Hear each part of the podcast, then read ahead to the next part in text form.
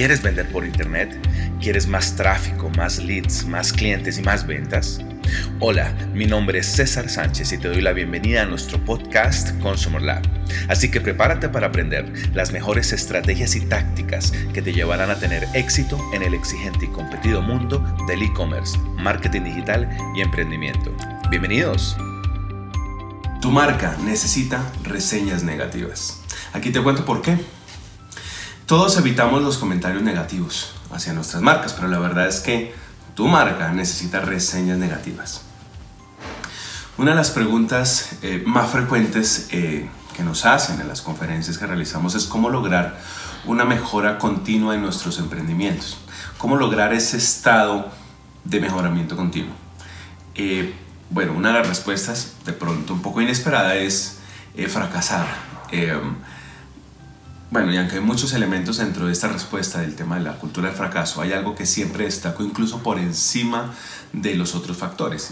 Eh, eh, cuando tú fracasas, cuando fallas en algo, a pesar de entregar al máximo, lógicamente, eso es una de las condiciones, si tú entregas al máximo y fracasas, aprendes, haces una maestría express, como lo hemos comentado en otros posts, aprendes tanto que tu nivel de aprendizaje, tu nivel de dominio de tu, sobre, tu emprendimiento, eh, tu nivel de aprendizaje, de conocimiento, de experiencia va creciendo tan, tanto en tan poco tiempo que llevas, a pesar del fracaso, tu emprendimiento a un nivel mayor.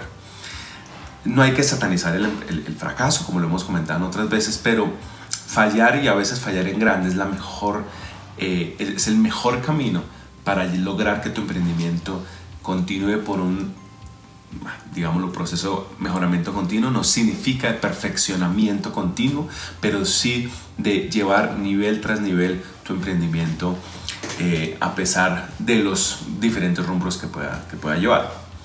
Otro elemento, que otra razón por la cual tu marca necesita marcas negativas es, bueno, los comentarios negativos. E, e, es, no todo se trata eh, de grandes caídas o de quiebras económicas, como hablamos a veces en la cultura del fracaso. Cuando nos dejan un comentario negativo en redes sociales, generalmente entramos en pánico y nos parece que estamos haciendo un mal trabajo y entramos en una dinámica de angustia y cómo hacemos para revertir el efecto de la, del, del comentario negativo.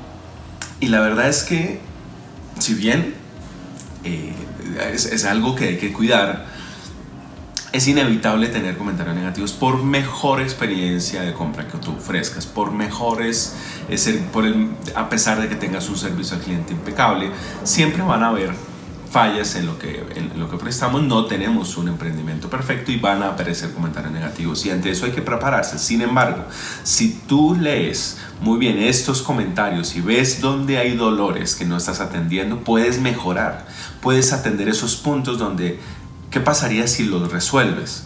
Seguramente vas a subir de nivel tu emprendimiento, vas a cubrir mayores eh, niveles de necesidad o problemas en tu, en tu audiencia, por lo tanto te van a percibir como un emprendimiento, como una marca que está en mejoramiento continuo. Son necesarios. Lo cierto es que debes entender que no existe la verdad la marca que no los tenga. Y además las críticas... Mm, son las que al final, si, si, si eres emprendedor, si tienes el ADN el emprendedor, son las que te impulsan y te llevan a, desarrollar una mejor propuesta de valor. Realmente hay que agradecer tenerlas porque no significa que no nos deban preocupar y no significa que no sea algo que damos ponerle atención.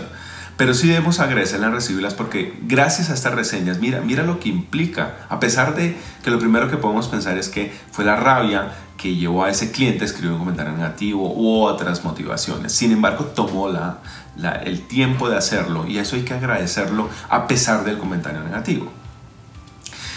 Es, esos, si vemos que hay un patrón dentro de esas reseñas negativas, dentro de esos comentarios, seguramente encontraremos un foco, un foco donde podemos em, disparar nuestros esfuerzos, si se puede decir de esa manera, y ofrecer una, una mejora en nuestra propuesta de valor hay que clasificarlas. algunas reseñas son eh, debido pronto a unos tiempos de respuesta, otros, eh, por ejemplo, si están en e-commerce sobre empaque, sobre los tiempos de entrega, si estamos en servicios, de pronto los tiempos de atención, eh, los canales de atención, etc. Si los clasificamos seguramente nos podemos enfocar primero en lo que más le duelen a nuestros clientes por jerarquías y así poder actuar. Hacer, incluso hacer un plan de trabajo, involucrar a tu equipo y de construir la receta en varios elementos donde tu equipo empieza a participar y ir, e ir sumando hacia la solución del problema. Eh, hay que responder todos los comentarios, definitivamente hay que atenderlos y ten presente que es, ese es un activo muy importante que tienes. Si tienes una audiencia que está dispuesta a comentar lo bueno y lo malo, debes valorarlo y debes fomentarlo incluso de tal manera que esa comunicación de doble vía se mantenga porque eso te va a permitir crecer y llevar a tu emprendimiento por un camino de mejoramiento continuo. Gracias por escuchar nuestro podcast. No olvides suscribirte para recibir el mejor contenido semanal que te ayudará a aumentar tus ventas por Internet. Visítanos en cesarsanchez.com.co, en el sitio de nuestra agencia digital living36.com o en nuestras redes sociales. Nos vemos en la próxima.